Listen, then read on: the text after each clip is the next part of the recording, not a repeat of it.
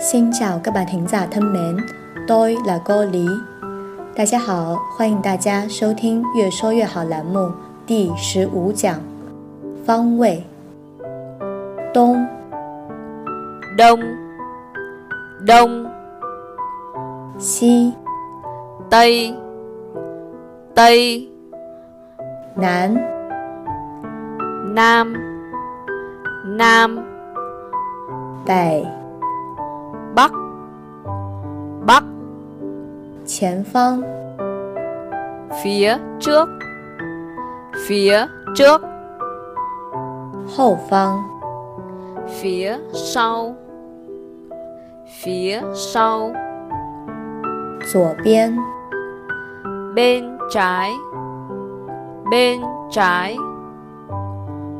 右边， bên phải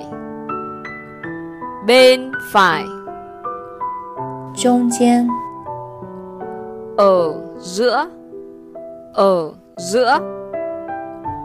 越说越好，用越南语说方位，你学会了吗？